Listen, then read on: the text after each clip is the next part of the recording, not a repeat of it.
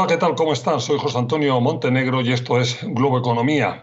Hoy dedicando todo nuestro tiempo a las consecuencias económicas de la guerra en Ucrania. Si hay algo que no necesitaba el mundo en este momento, era una guerra como la que Rusia ha desencadenado invadiendo Ucrania. Tras dos años largos de pandemia y de tremendo trauma, sufrimiento y dolor, el mundo se vio obligado ahora a enfrentarse a una guerra que sabemos cómo ha comenzado, pero no ni cómo ni cuándo terminará. Una guerra que nos somete a una tremenda, una gran tensión que además se convierte en prácticamente mundial desde sus inicios. Una guerra unida también a los intereses de la vieja economía, de las energías fósiles, del petróleo que distorsiona bruscamente el mercado de muchos alimentos básicos y también de varias materias primas y que además acentúa y acentuará la inflación prácticamente mundial que había detonado ya la pandemia. Una guerra que además y por muchas razones que enseguida vamos a analizar desestabiliza por supuesto a Europa, pero también a muchas otras regiones del mundo. Hay sin embargo un positivo destacable, la solidaridad y la unidad que han manifestado los países democráticos del mundo en su expresión de no ceder a esta invasión salvaje, que va en contra de todo lo civilizado y desde luego en contra de todos los acuerdos internacionales y de todos los compromisos de diplomacia tomados después de la Segunda Guerra Mundial. Y notable debería ser también el compromiso para bajar aceleradamente nuestra dependencia de las energías fósiles. Ha llegado el momento de dejar de ser rehenes de estados petroleros autoritarios y de ser rotundos y definitivos en ese objetivo. Pero pausa y entramos en el, en el análisis en el corto y el medio plazo con la ayuda del economista y profesor de la Universidad de Yale, José Antonio Spin Sánchez. Enseguida, aquí en Globo Economía.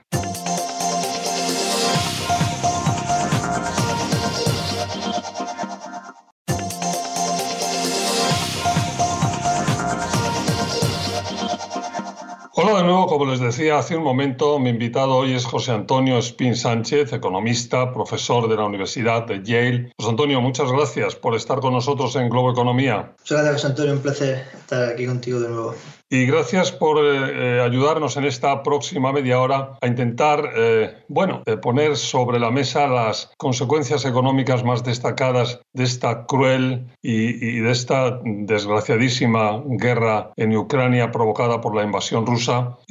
Vamos en este primer bloque a los efectos más en el corto plazo. Y ahí de entrada, bueno, la inflación, el efecto que, que teníamos ya por la pandemia, detonado, del que hablábamos, la temporalidad mayor, menor, cuánto tiempo va a durar. Bueno, eso, eso cambia completamente y se complica, ¿no? Sí, efectivamente. Eh, en, el muy corto plazo, incluso aunque los precios de la energía, los precios de, la comida, como hablábamos del trigo, no sea un incremento a largo plazo, probablemente, eh, y no vaya a afectar mucho la política, la política monetaria de Estados Unidos, en el corto plazo indudablemente está subiendo los precios de la energía, ¿no? tanto del gas, el petróleo, la electricidad, que al final en gran parte se genera ah, con gas natural o, quemando ah, combustibles fósiles. Todos están subiendo, lo estamos viendo cada semana y conforme se sigan en las próximas semanas, si la guerra continúa y se siguen aumentando las sanciones a Rusia, pues probablemente siga aumentando en Estados Unidos y en Europa el, precio de la energía en, general, todos los combustibles fósiles y, la electricidad que, se genera con combustibles fósiles. Y con ellos la, continuidad de esa inflación que ya estaba muy alta. Aparte de, o, por ir a algo específico, tú mencionabas el tema de la alimentación. La alimentación hay alimentos básicos como el trigo, el maíz, que van a, bueno, ya lo, ya lo están sufriendo, a, producir claramente una, una subida grande en países en los que se van a, a, encarecer de la noche a la mañana productos básicos. Hay países, yo que sé, e, Egipto, que, que, importa prácticamente todo, todo, todo, el, todo el trigo de... Bueno, es que es un tema mundial, ¿no? eso es tremendamente importante ahora mismo. Sí, efectivamente, hay, hay dos factores aquí. Uno, vez que se reduce el, suministro de trigo de, de, Ucrania y también de, de Rusia. Eh, claro, en, en, países desarrollados en los que un porcentaje pequeño de la renta se destina a alimentación, que la, que la barra de pan te suba el precio el doble, supone un, un, aumento de tu del, del, gasto muy relativamente pequeño. pero en países en vías de desarrollo, en los que más de la mitad del, del sueldo, más de la mitad de la renta se destina a alimentación, eh, puede suponer un aumento muy significativo del, del, coste de vida y del coste de, de alimentos básicos. ¿no? Y, y, van ligados no solo el trigo, sino, como decíamos, la, la, energía, el petróleo, el gas, es un input muy importante en la producción de cualquier tipo de, de bien, especialmente de, alimentos de, la comida, ¿no? de eh, alimentos agrícolas, tanto porque se utiliza electricidad o energía para extraer agua con la que regar la, las plantas y los árboles, o directamente se utiliza gasolina en los tractores para, para cultivarlos. ¿no? Con lo cual, todos estos aumentos en el coste de la electricidad, que van a ser globales, porque es un mercado global, van a tener un, aumento significativo en los costes de alimentos, en prácticamente todos los alimentos, no, solo el trigo ah, y el maíz, que, que va, a, sufrir un incremento mayor, sobre todo el trigo, pero en cualquier tipo de alimento y en, en cualquier tipo de, de, de, producto. Y esto lo van a sufrir mucho, como decíamos, los países en vías de desarrollo, en los que sus habitantes destinan un, un porcentaje muy alto de su renta a, a la comida y a, y a, necesidades básicas. Y países concretos o una situación también concreta y muy de corto plazo es la dependencia que tienen del gas ruso, por supuesto, los países del norte de Europa, ¿no? Sí, efectivamente. Durante muchos años, países sobre todo con el liderazgo de Alemania, han, han apostado por eh, comprar y construir infraestructura de gasoductos conectándolos con, con Rusia. Eh, en, en, lugar de otra alternativa podría haber sido que se ha hecho muy tímidamente conectar eh, a Europa con, con, el norte de África. ¿no? Hay, hay, un gasoducto que conecta Argelia con Italia, pero por lo visto tiene un poco de capacidad. Eh, no es fácil que a largo plazo, que a corto plazo se aumente mucho la capacidad de ese gasoducto. Eh, e incluso lo, lo, irónico ahora es que hay otro gasoducto que conecta Marruecos con España, pero uh, debido a un conflicto diplomático entre Marruecos y Argelia, este verano pasado el gasoducto está cerrado. Bueno, nos vamos a tener que ir a una pausa, lo hacemos al volver eh, las potenciales consecuencias hacia adelante, un poco los efectos a medio y largo plazo. Sigan con nosotros Globo Economía.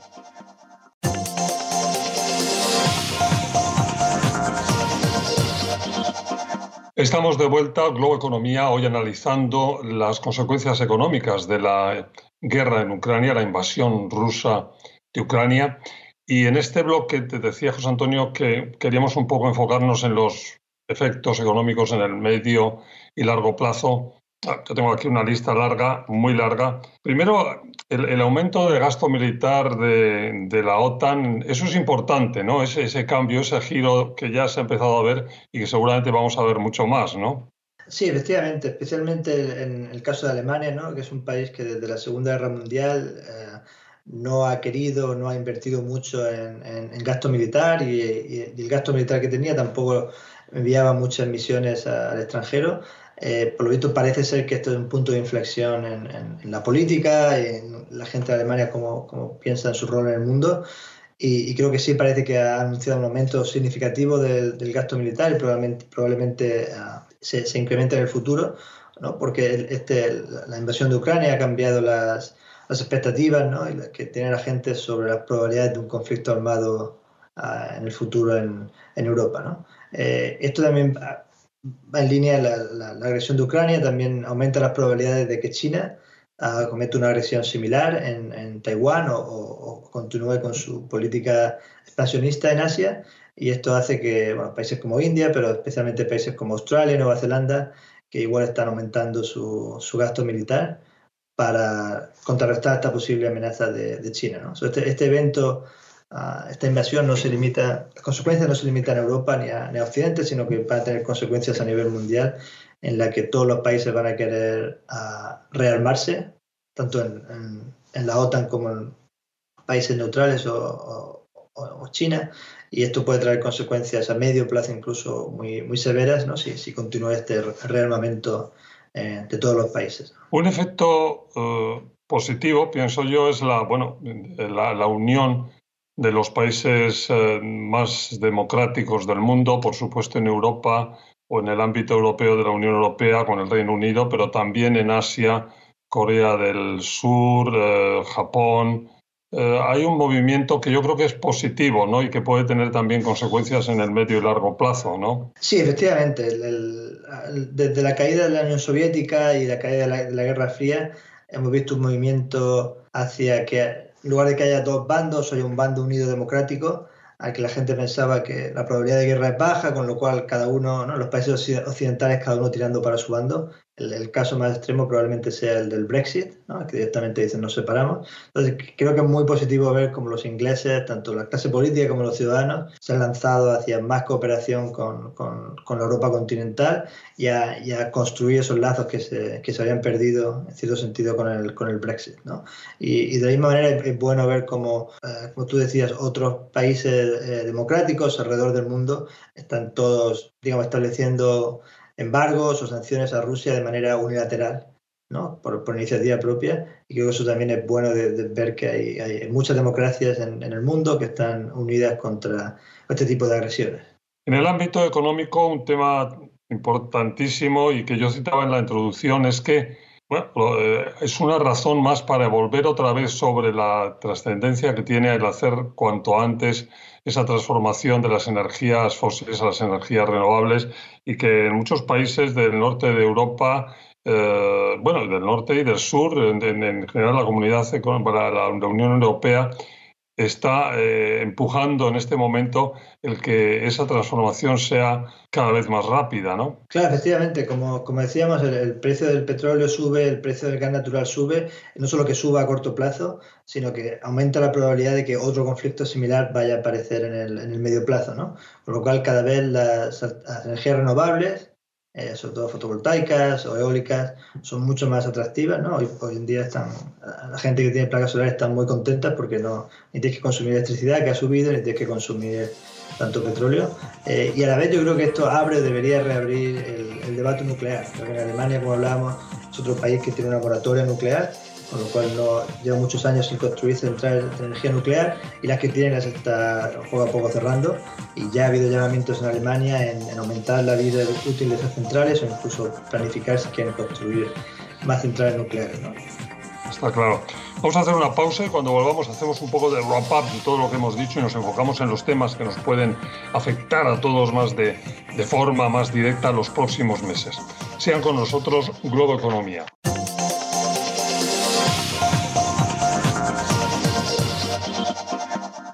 Estamos de vuelta a Globo Economía, las consecuencias económicas de la guerra en Ucrania, de la invasión rusa de Ucrania. En este bloque decía José Antonio que queríamos un poco hacer wrap-up, volviendo a insistir en los temas que más eh, nos van a afectar a los ciudadanos de a pie los próximos meses. Bueno, de, la inflación, eso decíamos al empezar el programa, pero hay que, hay que seguir, hay que terminar también con ella, con, con ese tema. Eh, difícil ver un atemperamiento, una, una, una suavización en el corto plazo, ¿no? Sí, efectivamente. Como decíamos, a pesar de que, de que la energía y algunos precios de los alimentos no son lo que los economistas llaman, vienen del, núcleo de la inflación, ¿no? Son eh, aumentos de precios que son eh, seguramente transitorios eh, en el corto plazo y sumado a este otro tipo de, de incrementos en el precio de otros elementos que no son transitorios, sí que parece que, se va a sufrir mucho y, sobre todo cosas como el, precio de la gasolina, el precio de la electricidad,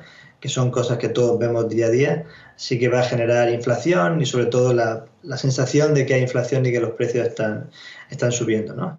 Hay en el otro tema definitivo que es el cambio de la matriz energética, hay que eh, más que nunca insistir por esa vía y se están viendo, bueno, eh, actuaciones concretas. La Unión Europea tiene un plan eh, para combatir las importaciones de gas este año. Estoy viendo aquí un poco los puntos. es que sigue un poco los planes ya de la Agencia Internacional de la Energía para ir cambiando la dependencia, incluso este año bajando la dependencia de las energías fósiles.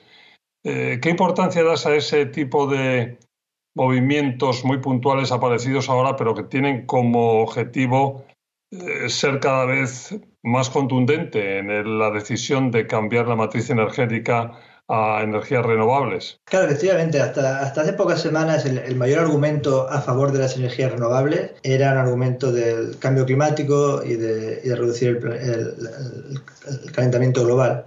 Eh, ahora, con la perspectiva de guerra en Europa o de, o de interrupciones importantes, otro argumento de peso en, en, el cambio de la matriz energética es el no depender de ningún país extranjero, definitivamente, como decía, no depender de países con, tiranos, ¿no?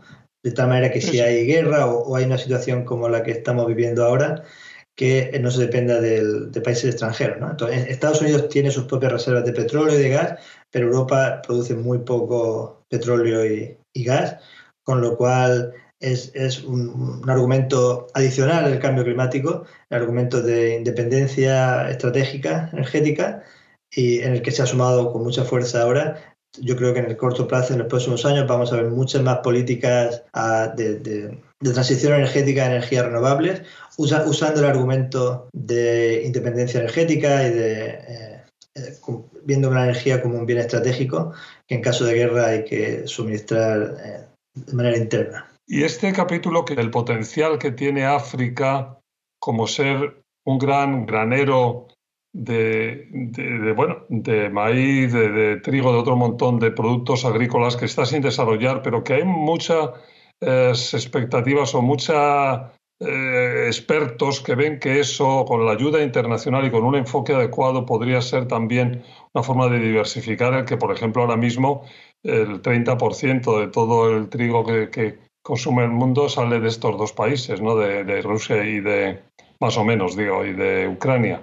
Eh, sí, efectivamente. Durante muchos años, eh, por mala política internacional por otras razones, África o los países africanos siempre han sido como el, último mono, ¿no? Nadie les prestaba mucha, mucha atención. olvidados para todo este tipo de desarrollo, está claro. Exactamente. Y, ahora creo que efectivamente se, se, deberían volver a, unir estos lazos y, unir, y que la atención internacional sea no solo democratizar Ucrania, pero también democratizar muchos de estos países africanos y, unirlos en el, comercio internacional y hacer inversiones a largo plazo que tanto mejoren el, bienestar de sus ciudadanos como que los integren más en la, economía global. José Antonio, pues claramente hay muchos más eh, capítulos a analizar, pero se nos ha terminado el tiempo. Te agradecemos muchísimo que hayas estado con nosotros y nos hayas ayudado un poco, bueno, ir, pasando por los principales puntos de atención desde un punto de vista económico que esta lamentable guerra eh, nos está poniendo encima de, nuestras vidas, porque es lo que está ocurriendo. Muchas gracias. Sí, muchas gracias, José Antonio. Un placer, como siempre, estar, estar contigo en el programa.